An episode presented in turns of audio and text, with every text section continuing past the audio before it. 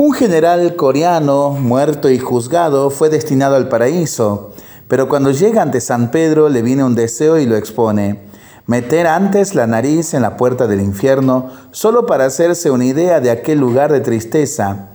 De acuerdo, concedido, responde San Pedro. Se asomó entonces a la puerta del infierno y vio en una sala inmensa llena de largas mesas había en ellas muchas escudillas con arroz cocido, bien condimentado, aromático y apetitoso. Los comensales estaban sentados, hambrientos, dos para cada escudilla, uno enfrente del otro. ¿Y qué? Pues que para llevarse el arroz a la boca disponían, al estilo chino, de dos palillos, pero tan largos que por muchos esfuerzos que hicieran, no llegaban ni un grano a la boca. Este era su suplicio este es su infierno. Me basta con lo que he visto, exclamó el general. Regresó a la puerta del paraíso y entró.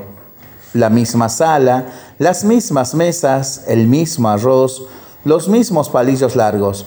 Pero esta vez los comensales estaban alegres, sonriendo y comiendo. ¿Por qué? Porque cada uno, tomando la comida con los palillos, la llevaba a la boca del compañero de enfrente y todo salió a la perfección.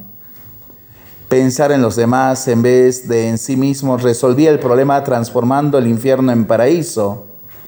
Fábula verdadera, querido amigo, querida amiga que estás escuchando este mensaje. Más que pasarlo bien, habría que pensar en hacer el bien. ¿Cuánto mejor íbamos a estar todos entonces? Nos lo recuerda San Juan Pablo I en Ilustrísimos Señores. Tener un corazón manso y humilde como el de Jesús implica aprender a servir y estar atento a las necesidades de los demás. Para pensarlo y para rezarlo en familia y entre amigos, ¿no? Mientras lo hacemos, pedimos al Señor su bendición para este día y para este fin de semana. Le seguimos pidiendo por nuestras intenciones y nosotros responsablemente nos cuidamos y nos comprometemos a ser verdaderos instrumentos de paz. Que el Señor nos bendiga en el nombre del Padre, del Hijo y del Espíritu Santo. Amén. Que tengamos todos un excelente fin de semana.